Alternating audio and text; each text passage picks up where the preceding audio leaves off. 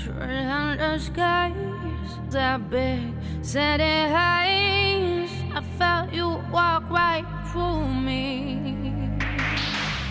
You're the thing that I invoke, my old persistent ghost, sent to make me. Hello，各位同学，大家好，我是姚老师，Welcome back，欢迎回到今天的英语口语美养成每日一句 Express to Impress。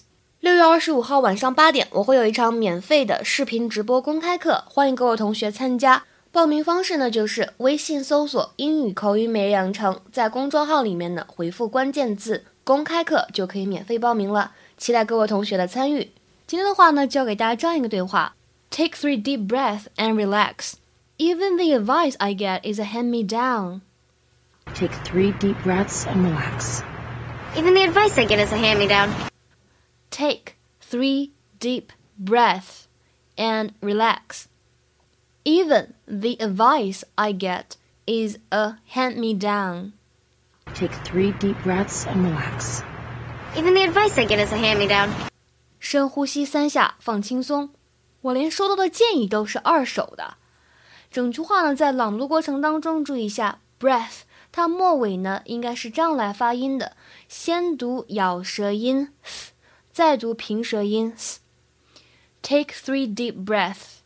然后这里的 the，因为后面的话呢是 advice，是一个元音素来开头的，所以这里呢要读成 the，the advice。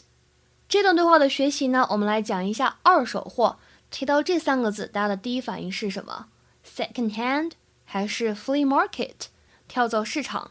在这边的话呢，教给大家两个说法。在英语当中呢，除了 second hand 以外呢，我们还可以使用 hand me down 或者呢 cast off 来表达二手的这样一个含义。比如说，先来看一下这个 hand me down，在英语当中呢，把它当做形容词，我们可以说 hand me down clothes，hand me down clothes，二手的旧衣服。那比如说，把它当做名词来使用呢，I got fed up with having to wear my sister's hand me downs。 I got fed up with having to wear my sister's hand-me-downs.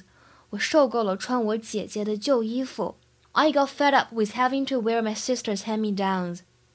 再来讲一下 cast off。cast off，当它呢当做形容词来使用的时候，看这句话：This bike is second-hand, but it's still in good condition. This bike is second-hand, but it's still in good condition. 这自行车呢是二手的，但是车况还不错。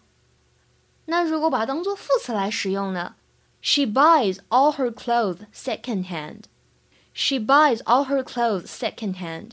她所有的衣服都是二手的。她所有的衣服呢，都是通过二手的途径来买到的。让我想到了《Two Broke Girls》当中，Max 和 Caroline 去逛这个二手的衣服店。今天的话呢，请同学们来尝试翻译一下下面这个句子，并留言在文章的留言区。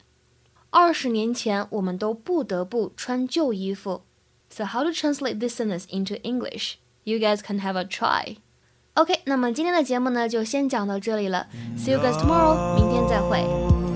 It's hard now.